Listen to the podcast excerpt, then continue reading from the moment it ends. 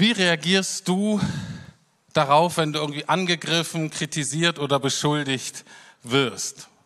Wenn jemand dir Vorwürfe macht? Oder wie leicht oder schwer fällt es dir, Fehler zuzugeben, Schuld irgendwie zu bekennen? Stell dir einfach jetzt mal eine Situation vor, vielleicht auch eine ganz typische Situation in deinem Leben, wo du so irgendwie so unter Beschuss gerätst. Vielleicht in der Partnerschaft oder mit den Kindern oder in einer Freundschaft, vielleicht aber auch hier in der Gemeinde oder im Job. Wie reagierst du auf vielleicht auch kritisches Feedback, Nachfragen? Manchmal kann das ja auch nonverbal sein, denn du sagst oder tust irgendwas und der, das Gegenüber, dein Gegenüber seufzt nur oder verdreht die Augen. Das reicht ja manchmal schon und dann ist man innerlich schon unter der Decke. Wie reagierst du in solchen Situationen? Verschiedene Möglichkeiten. Vielleicht hast du gelernt, am besten gleich abzuwehren und auf Gegenangriff zu gehen. Entweder durch Argumente oder einfach auch nur durch Lautstärke dem oder der anderen sicher zu machen, der überhaupt kein Recht, dich da irgend sowas äh, herantragen zu wollen. Die soll mal still sein. Oder du bist genau das Gegenteil und reagierst eher mit so einer depressiven Opferhaltung gibst alles zu, gestehst alles, auch die Dinge, die du gar nicht getan hast, ähm, versuchst einfach nur dich zurückzuziehen und unsichtbar zu machen. Auch eine mögliche Reaktion. Oder man könnte auch so reagieren, dass man sagt, hey, das ist ja total interessant, was du da über mich sagst oder was du da über mich denkst äh, und was du von mir hältst. Erzähl doch mal, erzähl doch mal weiter. Ich versuche das echt zu verstehen, was du meinst. Äh, ich höre mir das gerne an und dann denke ich drüber nach und vielleicht spreche ich auch mit Gott noch darüber, was der so dazu denkt, zu dem, was du sagst. Und dann, wenn es Sinn macht, wenn es konstruktiv ist, dann treffen wir uns nochmal und dann sprechen wir nochmal weiter drüber. Ähm, ich kenne nicht so viele Menschen, die so reagieren, wenn sie so unter Druck sind. Aber wäre das nicht cool, wenn wir das könnten? Was kann uns dazu befähigen? Und auch wenn man das nicht ahnt, hinter diesem ganz alltäglichen Problem schlummert meines Erachtens ein ganz großes, grundsätzliches Thema des christlichen Glaubens. Eine ganz grundsätzliche Wahrheit und Überzeugung. Und der Fachterminus heißt Rechtfertigung aus Glauben. Rechtfertigung aus Glauben ist so ein Fachbegriff, ein Fachkonzept könnte man sagen. Und ist wirklich gut, wenn man das mal zutiefst verstanden hat. Und bei Rechtfertigung geht es um dieses größere Thema auch Gerechtigkeit. Und Gerechtigkeit ähm, ist die Antwort auf folgende Frage. Gerecht ist derjenige oder diejenige, auf die Gott schaut auch auf das Zusammenleben von Menschen und auf einzelne Menschen, auf die Gott schaut und zu denen Gott sagt, ah, das freut mich aber, dass du so lebst. Genauso habe ich mir das vorgestellt. Du bist ein Gerechter, du bist eine Gerechte und das bedeutet, du bist Teil meiner Familie, du bist vollwertiges Mitglied in meiner Familie, du hast einen vollwertigen Platz in meinem Reich. Das ist so das große Thema dahinter. Und meine Frage heute lautet ganz konkret, rechtfertigst du dich noch selber oder lässt du dich von und durch Jesus rechtfertigen? Und das möchte ich theologisch aufzeigen, aber auch an diesem Beispiel weiter vertiefen, was ich anfangs gesagt habe. Und zur Erhellung des Themas biblisch gehen wir ganz am Anfang und wir gucken uns kurz an, was mit Abraham passiert ist. Abraham ist quasi so der Urtypus, der Prototyp oder Vater des Glaubens wird er oft auch genannt.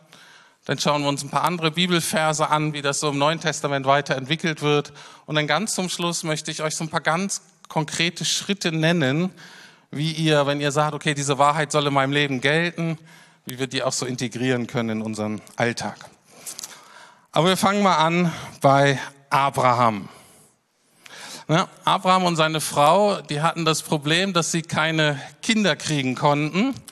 Das war für sie persönlich bestimmt schon eine Tragödie, aber in der damaligen Kultur war das nicht nur persönlich deprimierend und sehr, sehr traurig, sondern das war auch kulturell so ein Stigma. Das war irgendwie auch peinlich. Mit den Leuten stimmte anscheinend auch irgendwas nicht. Vielleicht waren sie sogar auch von Gott oder den Göttern wen die auch immer gestraft. Irgendwie haben die vielleicht was falsch gemacht und deswegen kriegen die keine Kinder. Also, das war schon die persönliche Situation schlimm genug, wurde dadurch aber noch erhöht, dass Gott ihm eigentlich versprochen hat, dass er viele Kinder kriegen sollte, viele Nachfahren, dass eine ganze Nation aus ihm entstehen soll. Ne, und jetzt ist er alt und seine Frau auch und die haben nicht mal ein Kind, geschweige denn irgendwie einen Sohn zustande gebracht und die Lage ist völlig aussichtslos und deprimierend. Abraham hat sich bestimmt wie der letzte Loser gefühlt. Und dann ist aber dieser schöne Sommerabend, vielleicht auch so ein schöner Spätsommerabend und Gott spricht dann doch nochmal mit Abraham und sagt, hey, so ein klarer Sternenhimmel, guck mal da hoch, guck mal zum Sternenhimmel. Und ich verspreche dir wirklich, du wirst so viele Nachkommen haben, wie du da oben Sterne im Himmel siehst. Und dann lesen wir in 1. Mose 15, Vers 6. Abraham glaubte Yahweh, Abraham glaubte Gott und das rechnet er ihm als Gerechtigkeit an. Also die sind da zusammen irgendwie in dieser netten, lauschigen Nacht, klarer Sternenhimmel. Und da passieren meines Erachtens zwei ungewöhnliche Dinge. Erst einmal, das erste Ungewöhnliche ist, dass Abraham Gott glaubt, obwohl drumherum alles dagegen spricht. Ne? Und Abraham vertraute Gott und sagt, na gut, ich kann mir nicht vorstellen, wie, ich habe keine Ahnung, hat jetzt Jahrzehnte nicht geklappt, aber wenn du das sagst, lass dir was einfallen, vielleicht kriegst du es ja irgendwie hin. Also Abraham vertraut Gott.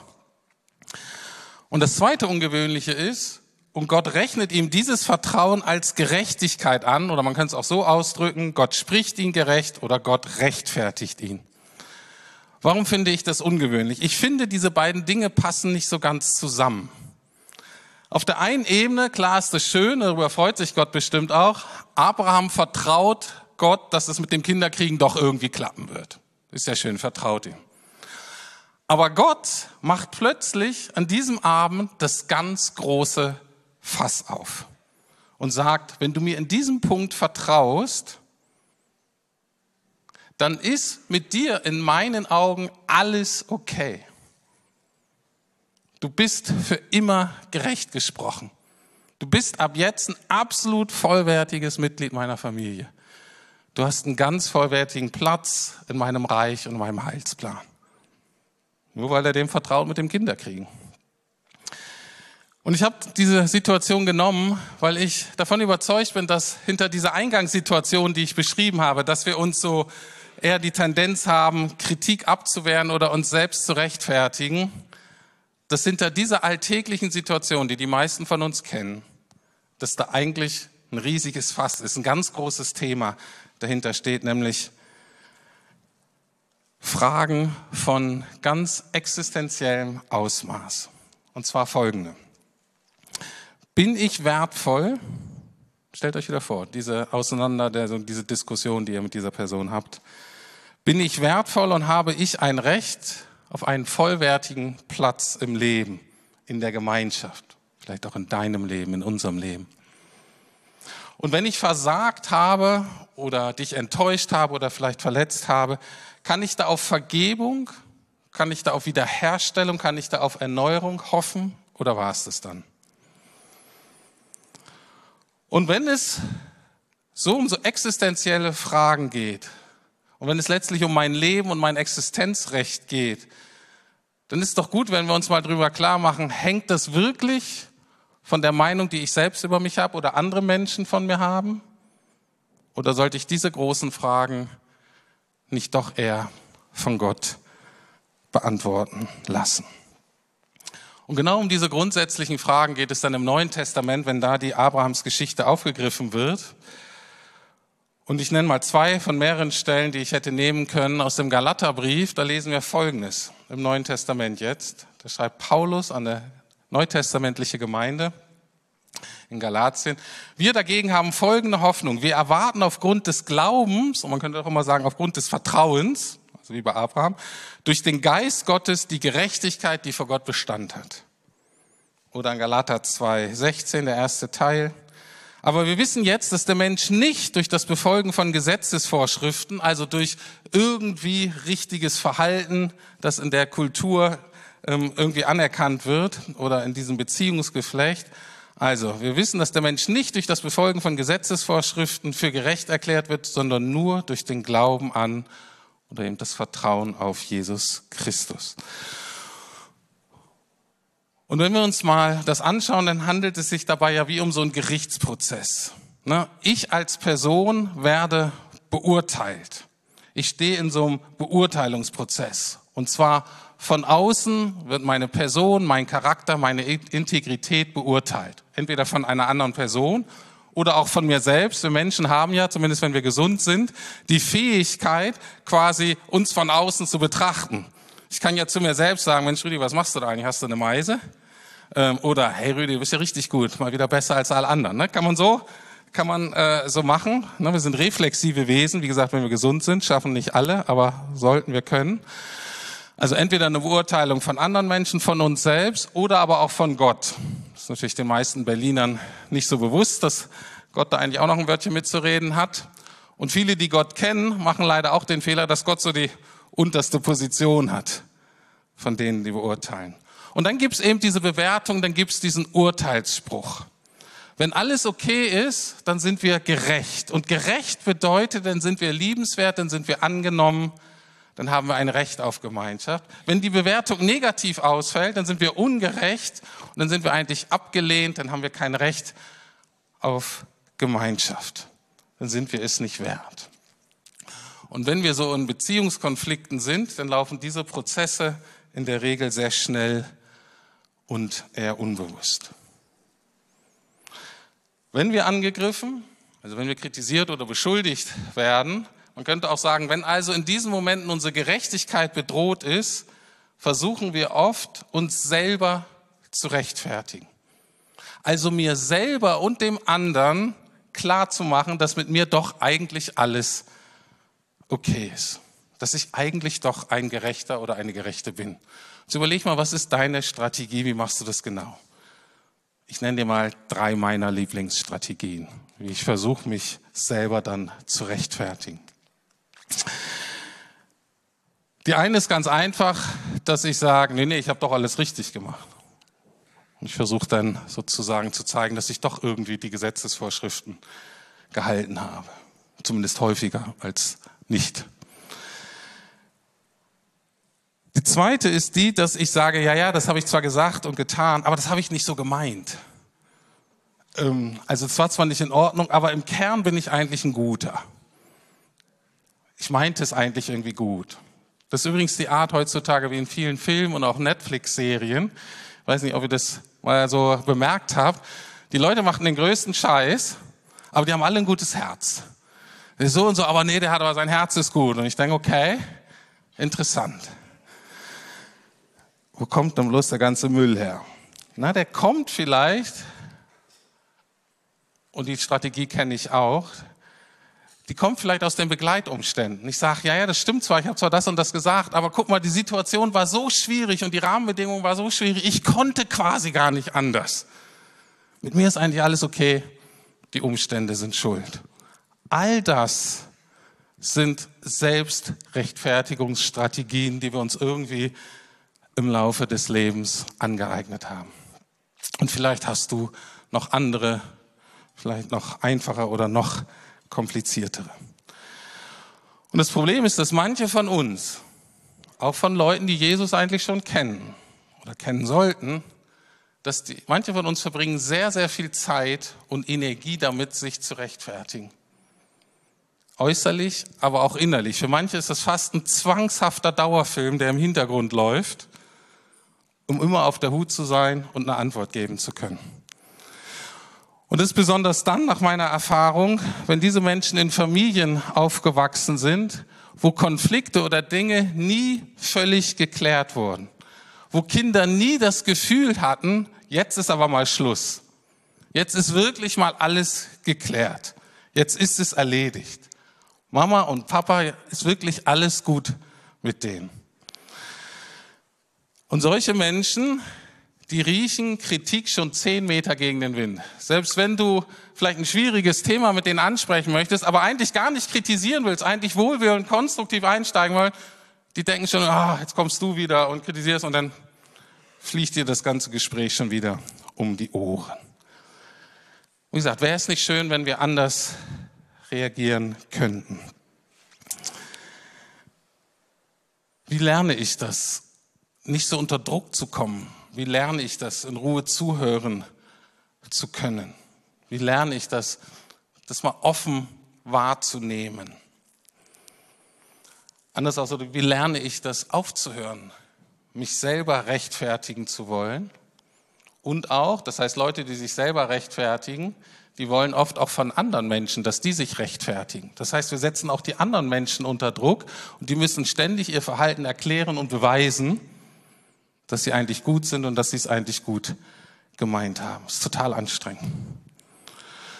Wie wäre das, wenn wir das aufhören könnten und stattdessen dieses ganz konkrete Geschenk von Gott annehmen könnten, wovon wir da im Galaterbrief gelesen haben, und dass wir ganz konkret lernen könnten, uns von Jesus rechtfertigen zu lassen und dieses Geschenk dann an andere weiterzugeben.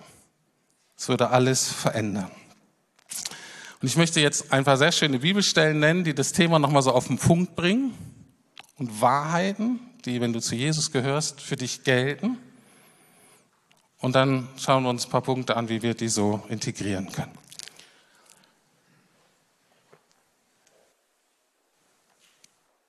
Als Jesus am Kreuz gestorben ist, da hat er unter anderem gesagt, es ist vollbracht. Das heißt, ich habe alles bezahlt. Es ist nicht so, dass er gesagt hat, ich habe 95 Prozent gezahlt und 5 Prozent sind noch bei euch, aber ich sage euch die 5 Prozent nicht. Die sucht ihr mal selber. Und sagt man, nee, das waren doch nicht. So ist er nicht. Stattdessen, er hat alles bezahlt, er hat's vollbracht. Und vor diesem Hintergrund lesen wir mal folgende kurze Bibelverse. Römer 8, Vers 1 steht, müssen wir denn nun noch damit rechnen, verurteilt zu werden? Nein. Für die, die mit Christus Jesus verbunden sind, gibt es keine Verurteilung mehr. Weiter in dem Kapitel Vers 31. Was wollen wir jetzt noch dazu sagen? Wenn Gott für uns ist, wer könnte da noch gegen uns sein? Vers 33. Wer wird es wagen, diese Auserwählten Gottes anzuklagen? Gott selbst erklärt sie ja für gerecht. Jetzt wollen wir eine kleine Pause. Natürlich gibt es noch viele Menschen, die etwas gegen uns haben.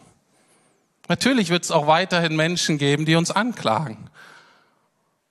Und das dürfen die auch. Und das sollen die ruhig auch. Und ich höre mir das auch an. Ich höre mir das auch in Ruhe an. Und wenn es richtig ist, was die sagen und ich Bockmist gebaut habe, dann hoffe ich, dass ich auch um Vergebung bitten kann. Und ich versuche mich dann auch zu ändern. Aber wenn das wahr ist, was in diesen Bibelversen steht, wenn das wahr ist über unser Leben, dann bringen mich diese Anfragen von außen, diese Kritik von innen oder außen, bringt mich nicht mehr in diese existenzielle Not und in diese existenzielle Verteidigungsposition. Warum? Weil ich weiß, stimmt, was in Römer 35, Vers A steht. Was kann uns da noch von Christus und seiner Liebe trennen? Eben nichts. Gar nichts. Auch nicht die Vorwürfe und Anklagen und Kritik von anderen Menschen oder von mir selbst. Das ist so die Grundlage, die biblische Grundlage für dieses Rechtfertigung aus Glauben. Weil Jesus alles gezahlt hat, spricht Gott uns zurecht. Wenn das stimmt, wie kann das ganz praktisch in unserem Leben landen? Wie kann sich das verankern?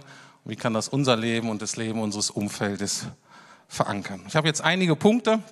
Lohnt sich vielleicht mitzuschreiben oder sich danach nochmal anzuhören.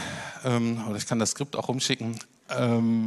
Und vielleicht einfach mal die Punkte zu nehmen in dieser Woche und einzutrainieren, wo du sagst, oh ja, das ist bei mir noch nicht Teil meines Alltags. Ich rede jetzt hier über Alltag. Ich rede jetzt nicht über Gebetswoche zweimal im Jahr oder Sonntag. Ich rede hier wirklich um ganz konkreten Alltag, einer ganz normalen Standard-Jesus-Nachfolge. Nicht, was weiß ich, Nachfolge 2.0, 3.0, 4.0, 1.0. Brauchen wir alle. Also, wie können wir diese wunderbaren Wahrheiten in unser Leben integrieren? Erstens, setze Gott an erster Stelle in deinem Leben. Das heißt, mache Gott zu der entscheidenden Beurteilungsinstanz in deinem Leben.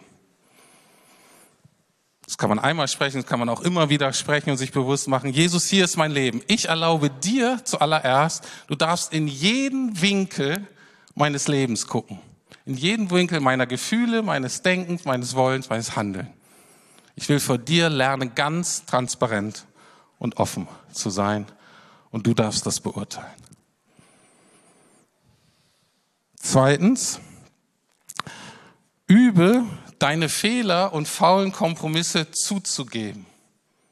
Bekenne deine Schuld vor Gott regelmäßig und da ist auch eine gute Zeiteinheit täglich. Hier geht es um dieses Thema Sündenbekenntnis und Buße. Wir machen das ja vor dem Abendmahl so einmal im Monat und es ist auch super, wenn wir das so zusammen machen, fällt uns dann vielleicht auch leichter, wenn es alle machen. Aber auch das kann und darf ein ganz normaler Bestandteil unseres Alltags werden. Und wenn wir dann lernen, vor Gott unsere Fehler einzugestehen und zuzugeben, dann wird es mit der Zeit in der Regel auch einfacher, das vom Menschen zuzugeben. Dritter Schritt. Vertraue darauf, dass es wirklich stimmt, was Gott sagt. Es ist wirklich alles okay zwischen dir und Gott. Wenn du ehrlich bekennt, ist alles vergeben, weil Jesus für alles bezahlt hat. Das heißt, du musst nicht mehr aufpassen, Du musst nicht mehr so viel Energie darauf verschwenden, dass du denkst, oh, jetzt muss ich aber aufpassen, weil sonst mache ich irgendwas falsch und dann bin ich vielleicht müde oder unkonzentriert und so weiter. Und Gott quasi nutzt so meinen Schwächemoment aus, um mir zu zeigen, aha, siehst du, so gerecht bist du doch nicht. So ist Gott nicht. Bei Gott ist wirklich alles okay. Daher der Titel dieser Predigt, Du bist vor Gott gerecht. Ausrufezeichen. Fertig. Basta. Vierter Schritt. Hör auf, dich selber zu rechtfertigen. Vor dir selbst, vor anderen und vor Gott. Für mich ist das ein richtiger Lernprozess, weil so meine Selbstrechtfertigungsmaschine, die hat sich so verselbstständigt. Das heißt, man muss lernen im Alltag, wenn man merkt, uh, das springt wieder an, zu sagen, okay, ich höre da jetzt auf damit Vielleicht muss ich manchmal aus einer Situation rausgehen und sagen, ich fange erst mal, ich gehe mal wieder zurück auf los und fange wieder mit Schritt eins an, mit Schritt zwei und Schritt drei. Und das muss man lernen, weil das so Gewohnheiten sind, braucht es eine Zeit, bis man die bricht, aber man kann wirklich frei davon werden. Fünftens, weil Gott mit dir barmherzig ist und dich annimmt, dann sei bitte auch barmherzig mit dir selbst und mit deinen Mitmenschen. Nächster Schritt, mache Menschen, besonders die du liebst, aber auch allen Menschen, aber besonders die du liebst und besonders, wenn du Kinder hast, deinen Kindern ganz deutlich, dass alles okay ist zwischen euch, wenn ein Konflikt, Konflikt geklärt wurde. Nichts ist schlimmer für Kinder als Eltern, die anscheinend nie ganz zufrieden sind, denen man es anscheinend nie ganz recht machen kann die einem immer das Gefühl vermitteln, na, das reicht noch nicht, so richtig gut genug bin ich nicht. Irgendwie ist man hier nie zufrieden. Irgendwann ist jetzt nie geklärt. Das macht Kinder fertig und das macht auch Erwachsene entweder krank oder hart, hartherzig. Weil man diese Kritik, diese Unsicherheit, dieses unterschwellige, hm, ist nicht was nicht in Ordnung, man kann das einfach nicht ertragen. Man wird depressiv oder man wird hart. Lass uns nicht so miteinander umgehen. Wenn was geklärt ist, soll man sagen, es ist ganz geklärt. Mach dir jeden Tag bewusst, nicht Menschen dürfen mich letztlich richten, sondern nur Jesus. Jesus ist mein Richter und gleichzeitig mein Retter und mein Anwalt. Jesus ist alles. Das ist das Großartige. Der Einzige, der wirklich dein und mein Leben beurteilen kann, das ist Jesus. Und gerade der zeigt mir Barmherzigkeit. Und er vergibt mir und er gibt mir die Kraft seines Heiligen Geistes, der mich befähigt, mich auch zu verändern. Und zwar so, wie er will. Nicht unbedingt, wie meine Mitmenschen es wollen. In der Regel profitieren die Mitmenschen davon, wenn wir uns Jesus gemäß verändern. Aber manchmal haben sie auch was dagegen. Und achtens, Umkehrschluss, wenn wir selber gelernt haben, uns nicht mehr von anderen richten zu lassen, dann gib bitte auch deine Richterrolle anderen Menschen gegenüber an Jesus ab. Auch wir dürfen aufhören, die anderen zu richten. Und stattdessen wollen wir so leben, dass auch unsere Mitmenschen in den Genuss, in diese Freiheit kommen, eben genau Jesus zu entdecken in all diesen drei Formen. Als derjenige, der sie beurteilt, ihr Richter, aber gleichzeitig auch ihr Retter und ihr Anwalt, ihr Verteidiger. Und dass sie die veränderte Kraft des Heiligen Geistes erleben. Acht Schritte. Ich will jetzt nicht sagen acht Prinzipien für ein erfolgreiches Leben in der Nachfolge. Darum geht es mir jetzt nicht. Acht Schritte, wo ich denke, die gehören dazu in der Nachfolge. Und es ist gut, wenn wir uns da mal wieder die anschauen und sagen, hey, vielleicht den oder anderen Schritt, den habe ich vernachlässigt oder bin ich noch nie gegangen. Deine herzliche Einladung, das zu tun. Ich komme zum Schluss. Stellt euch mal vor, wir würden so miteinander leben. Welcher Segen würde durch und mit uns in diese Welt hineinfließen? Erstmal kannst du ahnen, was das für eine Wohltat für dich selbst und deine Seele bedeutet, mal zur Ruhe zu kommen, echten Frieden zu erleben. Das Zweite ist, was für ein Segen in unsere Familien, unsere Beziehungen, unsere Freundschaften fließen könnten. Auch erstmal wesentlich mehr Entspannung, nicht so viel Druck, aber auch echte Versöhnung. Welch ein Segen würde in unsere Gesellschaft fließen. Aus einem Gegeneinander könnte wieder ein Miteinander werden. Sowas wie echte Toleranz und echte demokratische Prozesse wären wieder möglich, wenn Menschen so aufgestellt sind. Ein echtes Gegenmittel gegen die Cancel Culture. Und was für ein Segen in dieser ganzen Welt, in der dann Friede und Gerechtigkeit wieder möglich werden. Und wenn ich Friede und Gerechtigkeit sage, dann denke ich immer auch an die Zukunft. Dann denke ich immer auch an das große Versprechen, was Jesus uns gemacht hat, dass er wiederkommt. Dass er uns aus der Zukunft quasi entgegenkommt, um sein Reich endgültig aufzurichten. Und das Reich wird so beschrieben, ein Reich, in dem unter anderem Frieden und Gerechtigkeit wohnen. Und danach sehen wir uns. Und bis dahin, was machen wir bis dahin? Bis dahin machen wir diese acht Schritte. Anders ausgedrückt auch, bis dahin, ich sag's mal so, lass uns weiter fleißig und fröhlich evangelisieren. Lass uns Jesus verkünden und lass uns hoffen, dass noch viele Menschen einfach diesen Jesus kennenlernen. Als Richter, Retter und Anwalt. Aber auch bis dahin, lasst uns bitte Barmherzigkeit üben, wo wir können. Weil wir diese ganzen Themen von Gericht und Rechtfertigung und Gerechtigkeit, die haben wir Gott abgegeben. Und dann können wir uns auf unseren Teil konzentrieren. Wir haben Barmherzigkeit empfangen und die wollen wir weitergeben. Lasst uns miteinander beten. Lieber Herr, ich will dir wirklich danken. Ich will dir danken für dieses, für manche von uns vielleicht unvorstellbare Angebot, dass du sagst, das Thema ist wirklich erledigt. Der Konflikt ist gelöst, die Anklage ist verstummt. Die Steine fallen auf den Boden. Es gibt keiner mehr, der fliegt. Es gibt keiner, keine Anschuldigung, die mich noch irgendwie von hinten unerwartet treffen könnte. Herr Jesus, ich danke dir so sehr.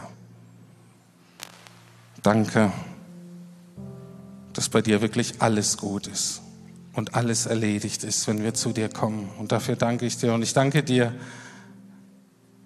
dass uns wirklich nichts trennen kann von dieser deiner Liebe und Annahme. Und ich bete, Heiliger Geist, dass du uns das schenkst, jedem und jede Einzelne. Und ich bitte auch da ganz besonders für mich, Herr Jesus. Du siehst da meine Schwierigkeiten, meine Prägung. Und ich danke dir für all das, was du da schon überwunden hast. Und Heiliger Geist, ich bete, dass du uns wirklich veränderst und dass wir leben können in dieser Freiheit deiner Kinder, die du versprochen hast. Hab du Dank dafür. Amen.